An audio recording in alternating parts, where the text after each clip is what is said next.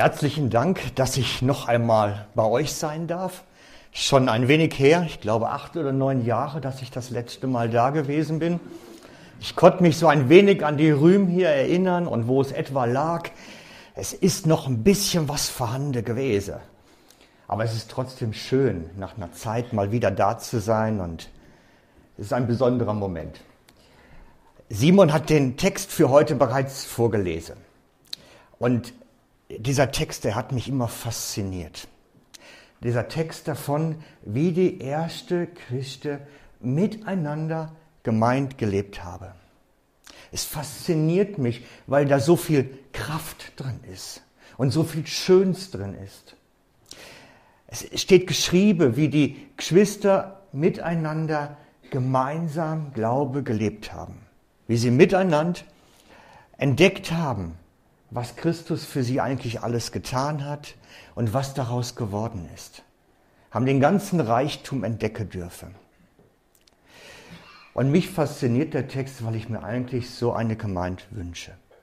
Ich weiß nicht, ob es euch genauso geht. Ich würde euch am liebsten fragen, möchtet ihr auch so eine Gemeinde haben wie Apostelgeschichte 2? Dann solltet ihr vielleicht ein bisschen mal aufpassen heute Morgen, weil ich da recht lange dran rumstudiert habe. Was hindert es eigentlich, dass wir so wieder die alten Zeiten aufleben lassen können? Was hindert es eigentlich ein bisschen? Ich habe da recht lange dran rumstudiert an der Frage, bin in der Bibel vor allen Dingen recht fündig geworden. Ich habe festgestellt nämlich, dass nach der Zeit der ersten Gemeinde und vielleicht zum Ende der ersten Gemeinde eigentlich größere Schwierigkeiten aufgetreten sind.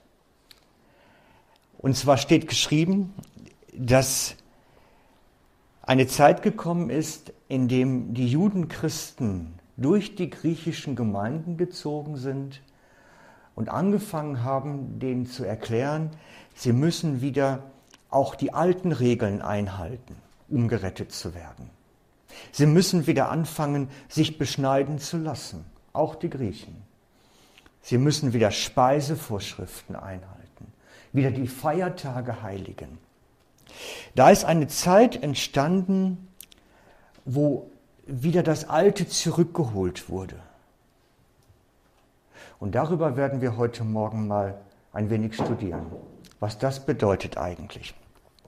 Ich habe eine Zeit, eine, eine Predigt aus dieser Zeit genommen. Eine Predigt vom Apostel Johannes und bringe sie in unsere Zeit. Ich habe eine Predigt vom Apostel Johannes genommen und transferiere sie zu uns. Das nennt man Predigtdienst. Diese Passage steht im Offenbarung Kapitel 3.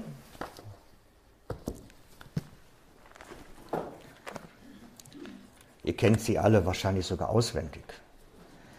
Apostelgeschichte, Kapitel, äh, Entschuldigung, Offenbarung Kapitel 3 ab Vers 14 und dem Engel der Gemeinde in Laodicea schreibe, das sagt der Amen, der treue und wahrhaftige Zeuge, der Ursprung der Schöpfung Gottes.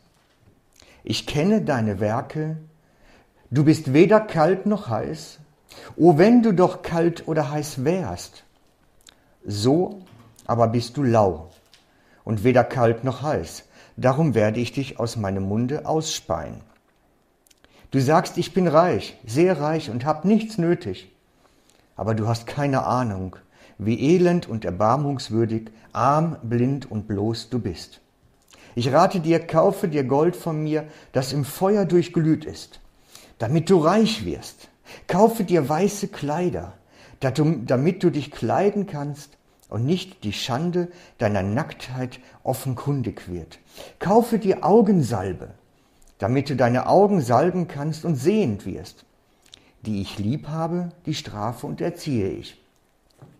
So kehre um und werde wieder brennend. Siehe, ich stehe vor der Tür und klopfe an. Wenn jemand meine Stimme hört und die Tür öffnet, werde ich zu ihm hineingehen und das Mahl mit ihm halten und er mit mir. Dem Sieger werde ich einen Platz geben mit mir auf meinem Thron, wie ich mich nach meinem Sieg bei meinem Vater auf seinen Thron gesetzt habe. Wer ein Ohr hat, der höre, was der Geist den Gemeinden sagt. Ich frage euch heute Morgen, seid ihr brennend? Brennend genug? Hm, das ist eine schwierige Frage. Seid ihr wirklich brennend? Nach welchem Maß? Das Maß ist die Frage. Nach welchem Maß? Und dann wird es kriminell. Bekehrst du so viele Menschen wie Billy Graham? Nicht? Oh, das könnte dann schwierig werden. Versteht ihr? Es ist einer von den Texten, die uns erstmal Angst machen. Oh, wird es bei mir reichen? Wird das ausreichen, was mein Leben so hergibt an Leidenschaft für Jesus? Oh, Angst. Und ich sage euch heute erst einmal drei Punkte, warum ihr keine Angst haben müsst. Damit fangen wir erstmal an. Okay? Seid ihr einverstanden? Und für die, die sich überzeugen lassen möchten, die bitte ich doch, die Bibel aufzuschlagen gleich schon mal. Wir werden einige Bibelstellen uns gemeinsam anschauen, die das zeigen. Also, warum brauchst du keine Angst haben? Punkt 1. Warum brauchst du keine Angst haben, von Jesus ausgespeit zu werden? So muss man es ja nennen. Weil der, der sein Vertrauen auf Jesus setzt, gerettet ist. Ganz einfach. Weil der, der sein Vertrauen auf Christus setzt, gerettet ist. Sagt die Schrift. Ab dem Moment, wo du dein Vertrauen auf Jesus setzt, bist du gerettet. Ganz einfache Botschaft. Wir lesen, bitte aufschlagen, Johannes 5, 24. Johannes 5, 24. Ihr, ich mogel ein bisschen. Ich habe bei mir die Stellen alle markiert schon. Darum bin ich schneller als ihr. Johannes 5, 24. Vor Gott sage ich euch, damit bekräftigt Jesus seine Aussage schon am Anfang. Vor Gott sage ich euch, wer mein Wort hört und vertraut dem, der mich gesandt hat, der hat bereits ewiges Leben und kommt nicht ins Gericht, sondern ist bereits aus dem Tode ins Leben herübergegangen. Das gibt uns Ruhe. Frieden. Innere Ruhe und Frieden. Wir sind angenommen. Wir sind angenommen. Wir dürfen darin ruhen. Das ist eine ganz wichtige Botschaft. Wir können an der Stelle weitermachen. Wir nehmen Titus 3,7. Titus 3,7.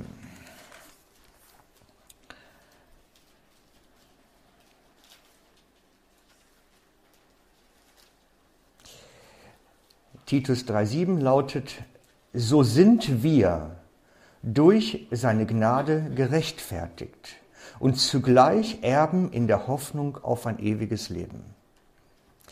Wir sind, wir sind, nicht wir werden, wir sind durch die Gnade gerechtfertigt und zugleich Erben in der Hoffnung auf ein ewiges Leben. Wir sind Erben. Nicht wir werden erben oder vielleicht erben. Es sind Tatsachenaussagen, grundsätzliche Tatsachenaussagen. Wir lesen weiter 1. Petrus 3.18.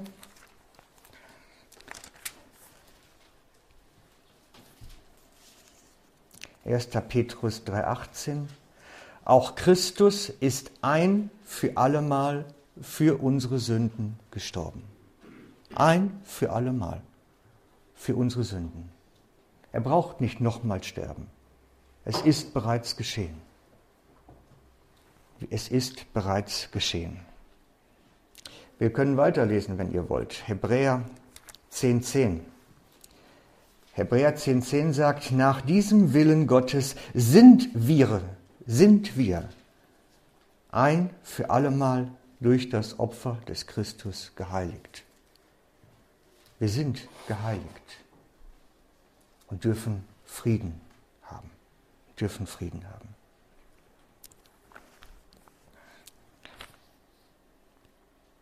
Römer 5,11 sagt, ja noch mehr. Wir können uns sogar fröhlich in der Gemeinschaft mit Gott rühmen, durch unseren Herrn Jesus Christus, durch den wir jetzt schon die Versöhnung erlangt haben. Wir haben Versöhnung erlangt, sagt die Schrift. Und ich könnte das weitermachen. Es, es gäbe noch viel mehr Texte dazu viel mehr Aussagen, die bestätigen, dass wenn wir unser Vertrauen auf Christus setzen, wir bereits hindurch sind, über die Schwelle der Annahme sind. Wir sind im Frieden mit Gott. Also keine Angst, sondern Ruhe für unsere Seele. Keine Angst, sondern Ruhe für unsere Seele. Darum geht es. Das war der erste Punkt. Der zweite Punkt, warum das mit der persönlichen ausgespuckt werden nicht stimmt, mit dem persönlichen ausgespuckt werden nicht stimmt. Weil wenn wer durch diese Annahme beim Vater bei ihm ist, wird nicht wieder abgetrennt. Du bist ein Glied am Leib Christi, sagt die Schrift. Du bist ein Glied am Leib Christi. Jetzt machen wir es praktisch. Vielleicht bist du ein Stück der Hand, ein kleiner Finger. Vielleicht bist du ein Stück vom Bein Christi, ein Stück der Niere, der Leber. Ich glaube nicht, dass Jesus seine Leber ausspeit, weil sie blöd tut. Oder sich einen Arm abhackt, weil er mal eine Zeit lang nicht so tut, wie er tun sollte. Jesus trennt sich keine Körperteile ab oder spuckt nichts von seinen Organen aus. Das stimmt so nicht. Und es kann uns Ruhe geben. Jesus ist nicht gekommen, um dich zu verurteilen, sondern um dich zu heilen und in seine Gnade hineinzuziehen. Johannes 12, 46 ist das. Johannes ist da ganz, ganz präzise. Johannes 12, 47. Wenn jemand mein Wort hört und nicht befolgt, was vorkommen kann. So richte nicht ich ihn, denn ich nicht, bin nicht gekommen, die Welt zu richten, sondern sie zu retten. Jesus ist gekommen, um zu retten, das, was verloren ist. Jesus ist gekommen, um zu heilen, was krank ist. Und Jesus ist gekommen, zurechtzubringen, was auf dem falschen Weg ist. Er ist der Wiederhersteller. Und wenn ein Körperteil von ihm blöd tut, wird er es wieder zurechtbringen. Er wird es heilen. Das ist sein Job. Heilen und zurechtbringen. Und nicht vernichten. Das ist erstmal die Grundaussage. Drittens, warum die Botschaft des persönlich Verworfenwerdens nicht stimmt. Weil Gott weiß, dass wir untreu sind. Punkt. Weil Gott weiß, dass wir untreu sind. Wir werden ihn immer wieder enttäuschen. Wir können das Maß, was er eigentlich an Treue hätte, gerne hätte, gar nicht erfüllen. Wir können uns noch und nöcher anstrengen. Noch und nöcher. Und er hat dies auf der Rechnung. Er weiß es. Und ich verrate euch jetzt heute Morgen ein Geheimnis. Je mehr wir versuchen, sündlos zu leben, umso mehr werden wir versagen. Je mehr wir anfangen zu krampfen und zu verkrampfen, umso schlimmer wird es werden. Wer damit klarkommen möchte, braucht es Vertrauen auf ihn, dass er uns zurechtbringt. Er ist derjenige, der uns wiederherstellt. Er ist derjenige, der uns heilt. Christus allein macht dies, nicht wir. Christus allein. Wir lesen 2 Timotheus 2,13. 2. Timotheus 2,13. Du hast es eben bereits erwähnt, Simon. Sind wir untreu, so bleibt auf je, er auf jeden Fall treu. Er kann sich nicht selber verleugnen. Gott bleibt treu. Er bleibt treu. Das singen wir in unseren Liedern, gerade in den alten Liedern. Bleibend ist deine Treu, o Gott mein Vater. Gott ist treu, auch wenn wir untreu sind. Das ist die ganz alte Botschaft in unseren Liedern im Evangelium. Also nochmal Zusammenfassung, warum die Drohung uns persönlich nicht betrifft. Und dann kommen wir darauf, was es denn betrifft. Es betrifft uns nicht persönlich, weil der dauerhaft und für immer errettet ist, der sein Vertrauen auf Jesus alleine setzt. Ganz einfach. Das Vertrauen auf Christus rettet, nicht die Werke. Weil Jesus, zweitens, weil Jesus seine Organe oder Körper nicht ausspuckt und seine Körperteile sich nicht abtrennt, die zu ihm gehören. Und drittens, weil Gott auch dann treu ist, wenn wir nicht treu sind. Gott hebt uns fest, auch wenn wir blöd tun. Und das könnte uns, sollte uns als Eltern beruhigen, wenn unsere Kinder mal wieder meinen, sie müssten ausprobieren, wie es in der Schweinetrog schmeckt. Das gibt's alles. Es geht keiner verloren, der sein Vertrauen auf Christus setzt. Keiner. Auch du nicht, wenn du meinst, du bist lauwarm, nach welchem Maß auch immer, wirst du nicht verloren gehen. Lass dir also keine Angst einjagen. Denn immer wenn wir Lauheit in Bezug auf Eifer definieren, geht es daneben. Wenn wir Lauheit in Bezug auf Eifer definieren, geht es daneben. Weil dann kein Maß da ist. Solch ein Glaube führt in die Werkgerechtigkeit, zwangsläufig, und wird uns abtrennen, wird uns vom Segen Gottes abtrennen. Was ist aber damit gemeint mit dem Vers? Mit dem lauwarmen Vers. Was ist damit jetzt wirklich gemeint, wenn es uns doch so nicht betrifft? Was ist damit gemeint? Und jetzt wird spannend. Es ist nicht die Botschaft an einen einzelnen Christ, es ist die Botschaft an eine Gemeinde. Das ist wichtig. Gott schreibt an die Gemeinde in Laodicea. Es ist eine Botschaft an eine Gemeinde und nicht an den persönlichen. Es geht um eine Gemeinde, bei denen lauwarmes Lebenswasser ausgeschenkt wird. Lauwarmes Lebenswasser ausgeschenkt. Gemeinden, bei denen die Glieder kein heißes, kein kaltes Wasser kriegen, sondern lauwarmes Wasser. Und jetzt die Frage, wie entsteht lauwarmes Lebenswasser, was ausgeschenkt wird? Darf ich da einmal das erste Bild bitten? Danke. Wenn man kaltes und heißes Wasser zusammengießt, entsteht lauwarm. Wenn man heißes und kaltes Wasser zusammenkippt, entsteht lauwarm.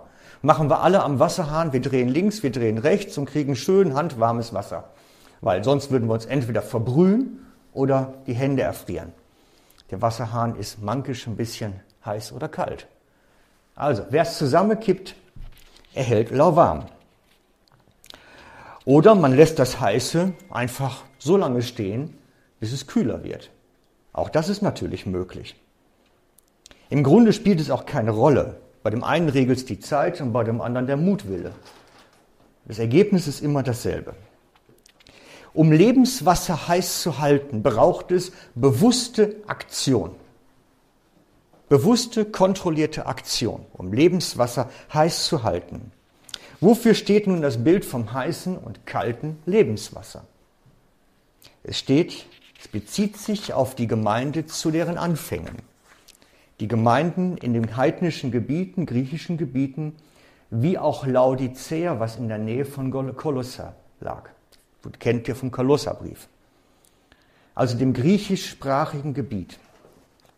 Wir wissen aus den Schriften, dass zu dieser Zeit die Judenchristen um Jakobus herum dort unterwegs gewesen sind und den Menschen etwas ganz Spezielles gepredigt haben. Sie haben ihnen gepredigt, die Gnade Christi reicht nicht aus. Ich weiß nicht, ob sie es so deutlich formuliert haben, aber der Inhalt war, die Gnade Christi reicht nicht aus. Du musst tun. Du musst dich beschneiden lassen. Du musst Speisevorschriften einhalten. Du musst, sie lehrten Gnade plus eigene Werke. Sie lehrten, die Gnade reicht nicht, du musst tun, damit die Errettung wirksam wird. Es kommt auf deine Aktion an. Lauwarmes Lebenswasser entsteht dort, wo Gnade und Werke gemischt werden. Da gibt es lauwarm. Das war die Lehre der Judenchristen. Die Gnade Gottes reicht nicht aus. Du musst tun. Das Kreuz von Golgatha reicht nicht. Das Vertrauen darauf. Das Blut Christi reicht nicht. Es kommt auf dich an. Das war die Botschaft. Du musst leisten an deiner Sündlosigkeit, an deiner Heiligkeit, an deiner Treue. Du musst selber werkeln. Kommt euch das ein bisschen bekannt vor? Es gibt solche Predigten heute noch. Du musst tun. Da unterscheidet sich die Gnadenlehr von der Werkelehr. Da unterscheidet sich heißes Lebenswasser von lauwarmem. Was ist nun das Verwerfliche am Lauwarmen? Ist doch angenehm, man kann es doch gut trinken. Es ist ein fauler Kompromiss. Es ist ein fauler Kompromiss. Es lehrt ja schließlich, dass das Kreuz von Golgatha nicht ausreicht. Es lehrt ja schließlich, dass das Blut Christi nicht alles reinwäscht. Das ist doch die Botschaft dahinter. Hinter dem Lauwarmen. Und die Anhänger vom Jakobus hatten das in den galatischen Gemeinden gelehrt, unter anderem auch in Laodicea. Und Paulus ist denen entschieden entgegengetreten. Er hat sich mit allen möglichen Leuten da angelegt, die, wo das überhaupt nur in Verruf kam, dass so etwas möglich sein könnte. Ich glaube, dass die Gnade Gottes ausreicht. Ich glaube, dass das Blut Christi die Kraft hat, mich von allen Sünden frei zu machen. Ich glaube das. Lauwarm wird eine Gemeinde, wenn man anfängt zu mischen. Wenn man anfängt zu mischen, Gnade und Werke. Wenn man Gesetzlichkeit und Gnade zusammenbringt in einen Topf. Wenn man die heiß glühende Liebe Gottes mischt mit den eiskalten Forderungen des Gesetzes. Dann entsteht Lauwarm. Was bedeutet das in der Konsequenz für uns? Paulus geht mit deutlichen Worten auf die Konsequenzen ein. Deutlich. Im Galaterbrief schreibt er darüber, was passiert, wenn die Botschaft der alleinreichenden Gnade Gottes mit der Botschaft der hinzugefügten Werke gemischt werden. Galater 5, lest es mal durch.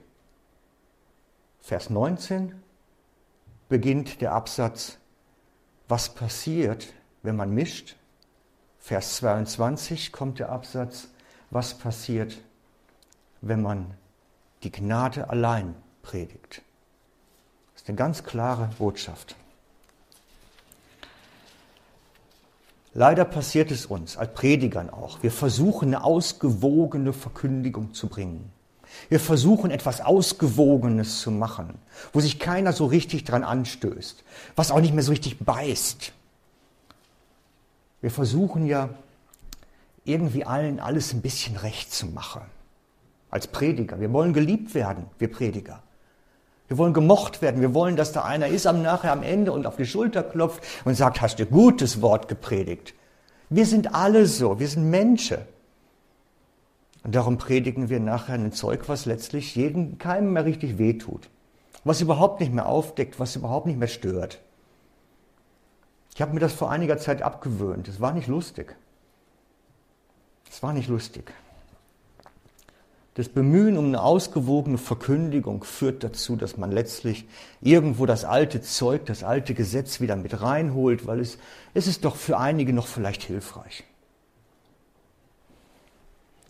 Bloß diese Mixed-Predigten, ich nenne das eine Mixed-Botschaft immer. Diese Mixed-Predigten bringen durcheinander. Sie bringen durcheinander. Weil dann fangen wir an, in den Werken wieder unterwegs zu sein. Die Bibel schreibt von zwei Männern, die durcheinander gekommen sind. Von Hymenius und Alexander. Sie haben Schiffbruch im Glauben erlitten. Warum? Weil sie genau dem gefolgt haben. Ich kann da jetzt nicht näher drauf eingehen, das wird zu weit führen. Interessant ist, es gibt darüber Forschung richtig inzwischen, dass wenn man diese Mixed-Botschaften bringt über eine lange Zeit, lähmt das jede Gemeinde. Es lähmt völlig den einzelnen Gläubigen und führt zu so einer Selbstzufriedenheit. Wir haben es doch gut miteinander. Lass es uns doch gut haben. Wir predigen so, dass allen alles recht ist.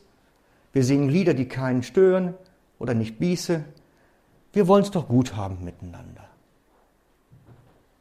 Die Gefahr ist, dass man Gott verliert auf der Strecke. Das ist die Gefahr dabei. Jetzt mögt ihr vielleicht denken, was kommt da für ein Prediger, was erzählt er für ein Zeug? Das, was ich euch heute Morgen erzähle, ist eine uralte Botschaft. Ich erzähle euch jetzt oder ich zeige euch jetzt einen Absatz aus einer Predigt vom Spurgeon. Lest mal mit mir. Ich lese laut vor. Lest mal mit.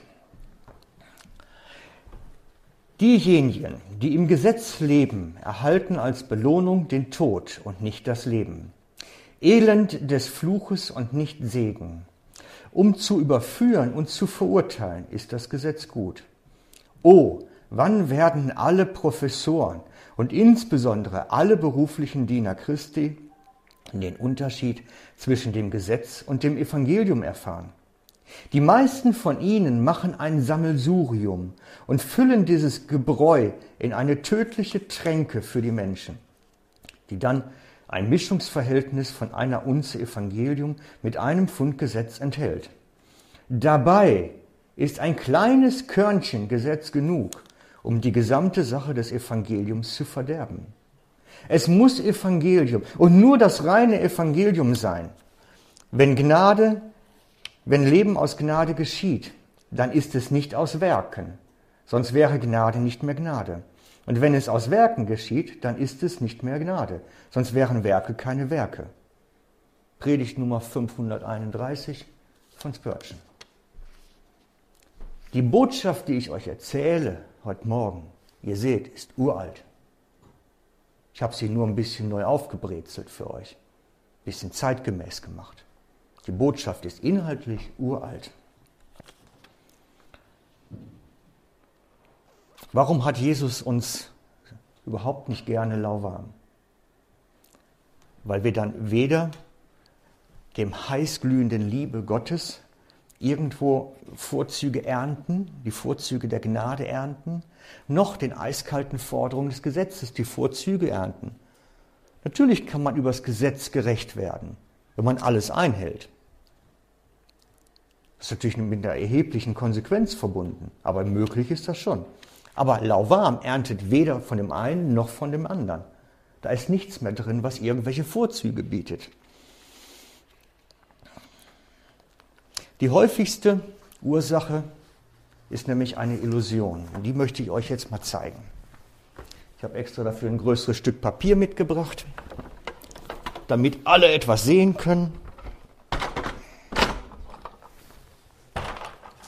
Kann man alle sehen? Ja, ne?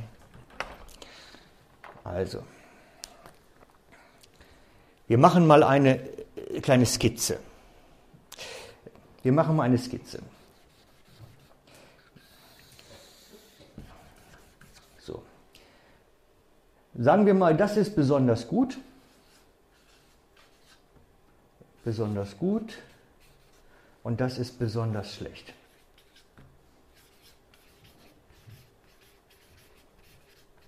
Nennt mir doch mal einen richtig schlechten Menschen. So richtig sackschlecht. Nicht unbedingt euren Nachbarn, den kennen vielleicht noch jemand. Aber so richtig so einen schlechten. Was fällt euch da spontan ein? Ja, ein Mörder zum Beispiel. Ne? Genau. Nehmen wir mal einen Mörder hier unten hin. Oder vielleicht sogar Massenmörder. Ne? Das wäre noch ein bisschen die Steigerung da. Ne? So ein Hitler. Oder irgend so einer, der so ein Schulmassaker macht. Nehmen wir mal so einen oben hin. Und dann nehmen wir mal so richtig einen guten Menschen. Fällt euch was ein, gerade spontan? Nee. Vergiss es. das schreibe ich jetzt nicht hin. ah, Mutter Teresa. Nehmen wir Mutter Teresa. Sagen wir mal, die ist richtig gut. Mutter Teresa. Würde sie wahrscheinlich von sich selber auch nicht sagen. Unser Problem ist, dass das Maß, das Jesus eigentlich von uns möchte, hier oben ist, bei ihm. Das Maß ist Jesus und nicht Mutter Teresa. Ist euch das klar, dass ihr dahin kommen sollt? Also, Jesus ist das Maß. Wir sollen Jesus ähnlich werden, Christus ähnlich. Das Problem ist jetzt nur, wir denken, wir denken, also, nee, komm, wir machen das mal anders. Willi, wo sortierst du dich jetzt ein? Ziemlich unter. Also ich, ich habe mal die Freiheit hier so, ja? Ist das richtig? Also dann mache ich mal hier den Willi rein. Ich denke, der Frank ist vielleicht sogar noch ein bisschen drunter. So. Also, ich zeige euch jetzt das Problem an der ganzen Geschichte. Ich versuche es zumindest. Ich hoffe, es wird deutlich. Wir stellen fest, wir reichen der, dem, dem Programm nicht. Wir stellen fest, wir sind nicht gut genug für Gott. Und dann sagen wir, oh, ist jetzt egal, ob Willi oder Frank, wir brauchen Gnade. So. Wir brauchen Gnade. Das heißt, wir haben bis hier unser eigenes Bemühen, unsere Werke, unsere Anstrengung, gute Menschen zu sein und der Rest ist dann Gnade.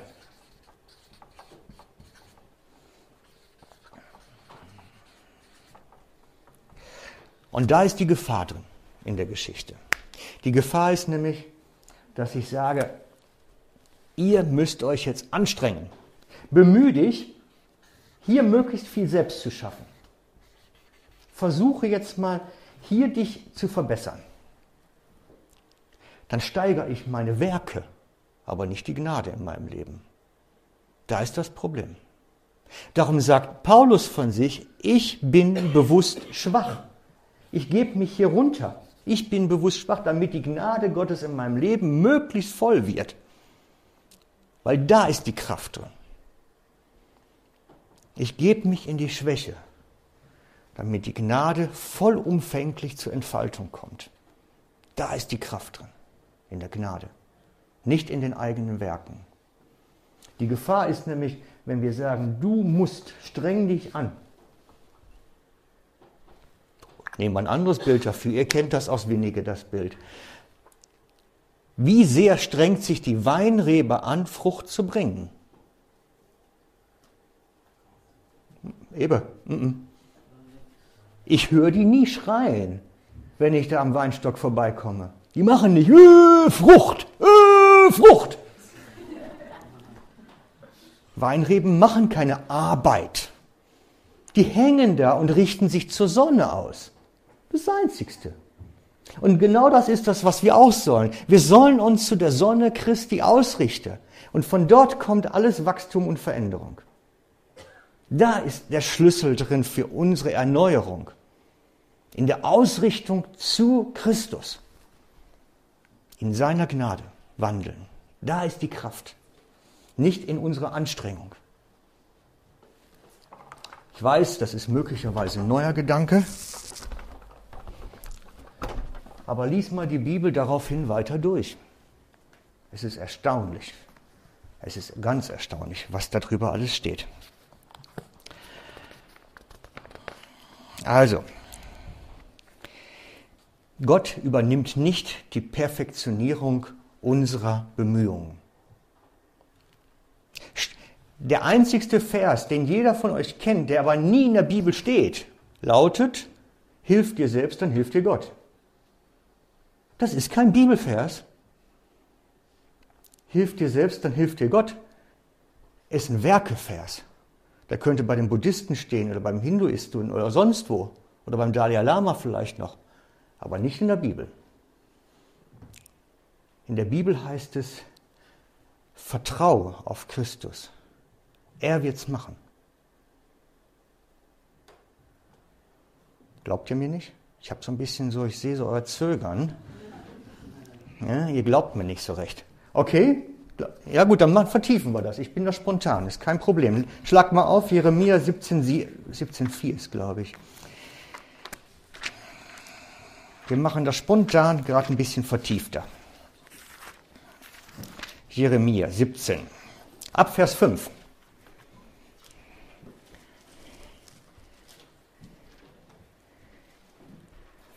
Jeremia 17, ab Vers 5. So spricht der Herr. Verflucht ist der Mann, der sich auf Menschen verlässt und der auf seine natürliche Art sein Vertrauen setzt, dessen Herz sich aber von Gott abwendet. Er gleicht einem kahlen Baum in der Steppe und wird nicht erleben, dass darauf Gutes wächst. Nein, er muss in dürren Wüstenland wohnen, auf salzigen, unbewohnbaren Boden. Gesegnet ist dagegen der Mann, der sich auf den Herrn verlässt und dessen Zuversicht der Herr ist. Der gleicht einem Baume, der am Wasser gepflanzt ist und seine Wurzeln nach dem Bach hin ausstreckt. Er braucht nichts zu fürchten, wenn Hitze kommt, denn sein Laubwerk bleibt grün. Auch in dürren Jahren braucht er nicht bange werden, denn unaufhörlich wird er Früchte tragen. Jeremia stellt die beiden Pole gegenüber als zwei Dinge, die unvereinbar miteinander sind. Entweder bist du da oder du bist da. Das ist eine ganz klare Aussage hier. Und er sagt, verflucht oder unter einem Fluch lebt derjenige, der auf seine eigene Kraft vertraut, auf seine Fähigkeiten, auf seine Bemühungen, auf sein Vitamin B, auf seine Bildung, auf seine Titel, Wer darauf vertraut, steht unter einem Fluch, sagt Jeremia. Das ist der Adamsfluch. Der Adamsfluch lautet nämlich, du musst selber machen. Du musst den Acker selber beackern. Du musst selber die Frucht erzeugen. Das ist der Adamsfluch, der hier beschrieben wird. Und dann kommt der Vers, der sich von Gott abwendet. Wer auf seine eigenen Fähigkeiten vertraut, wird sich über lang oder kurz von Gott abwenden. Er wird nicht mehr auf Gott vertrauen. Er wird auf sich vertrauen. Und er gleicht einem kahlen Baum in der Steppe. Das ist schon wenig, ein kahler Baum. So ein dürres Geknorre und wird nicht erleben, dass darauf Gutes wächst. Nein, er muss im dürren Wüstenland wohnen, auf salzigem, unbewohnbarem Boden. Das ist der Adamsfluch. Den Boden beackern, bis irgendeine Frucht kommt. Dagegen das Gegenstück dazu, gesegnet der Mann, der sich auf den Herrn verlässt. Oder man könnte auch frei übersetzen, der in der Gnade Gottes lebt.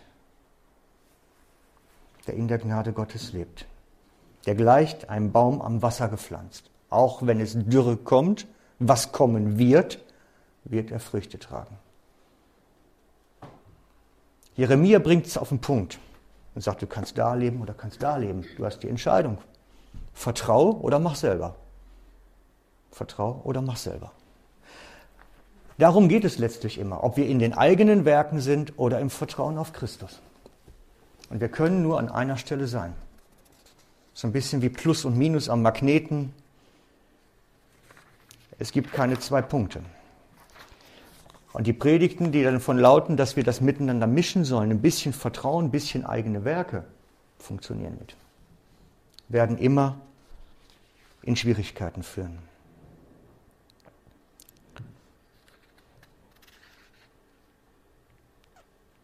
Was ist das Heilmittel gegen Lauheit?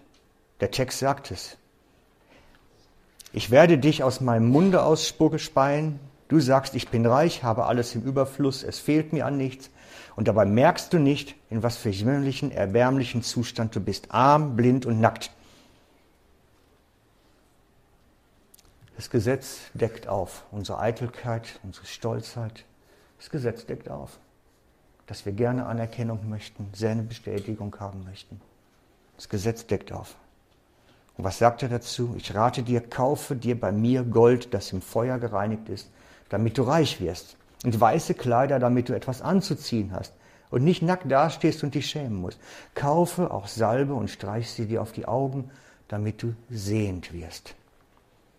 Ich danke Gott für die Gnade, die ich erleben durfte, die ich erfahren durfte dass ich entdecken durfte, welch ein Reichtum in Christus ist, wenn ich allein auf ihn vertraue. Das ist der Schlüssel. Die neuen sauberen Gewänder Christi überzuziehen, ist etwas ganz Kostbares. Und darin zu leben. Ich lade euch ein, entdeckt das, es lohnt sich. Der goldene Schatz ist Christus selber. Das, was er getan hat, das Vertrauen allein auf ihn. Und nun doch etwas Persönliches. Weil ich habe ja gesagt am Anfang, warum wir nicht verloren gehen. Zweitens, warum diese Botschaft an eine Gemeinde gerichtet ist, wegen dem Lebenswasser. Und nun doch etwas Persönliches. Das Trinken des klaren, reinen Lebenswasser liegt in unserer eigenen Verantwortung. Wir sind Selbstversorger. Du bist Selbstversorger und aus welcher Quelle du trinkst, ist in deiner eigenen Verantwortung. Das nimmt dir keiner ab. Wir würden das so gerne immer abschieben. Wir würden diese Verantwortung so gerne weitergeben. Aber das, was du trinkst, was du dir an den Hals setzt, die Flasche, ist deine Entscheidung. Es liegt in unserer eigenen persönlichen Entscheidung. Und wer das Lebenswasser der Gnade Gottes trinkt, das ist etwas Spezielles, wird erleben, dass es ihn heilt. Es steht in der Schrift drin und ich habe es wieder und wieder erlebt.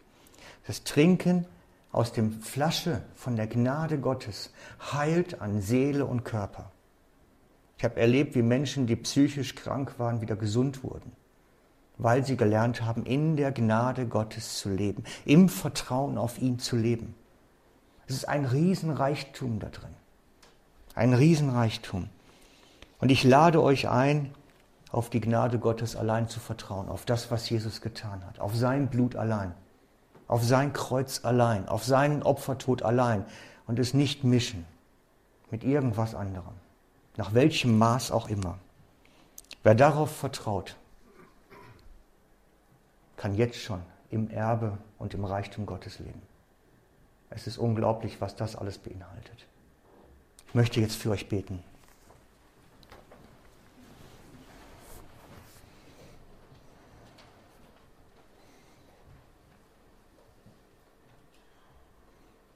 Jesus, es ist so wunderbar zu entdecken, dass du bereits alles für uns gegeben hast und dass wir in dir bereits angenommen und gesichert sind, dass wir in deinen Armen leben dürfen atmen dürfen, Liebe empfangen dürfen, in deinen Armen alles haben, was du überhaupt geben kannst. Herr, und ich möchte dich bitten, dass wir mehr und mehr lernen, unsere eigenen Bemühungen einzustellen und uns ganz auf dich zu verlassen. Deine Kraft, deine Macht, die Gegenwart deines Geistes ist absolut ausreichend. Du willst der große, starke Held, unser König, unser Regent sein. Hilf uns, dass wir mehr und mehr entdecken, was es heißt, unsere eigene Regentschaft aufzugeben und uns ganz vertrauensvoll in deine Arme zu werfen. Wir bitten dich, Herr, wirke du an unserem Herzen. Amen.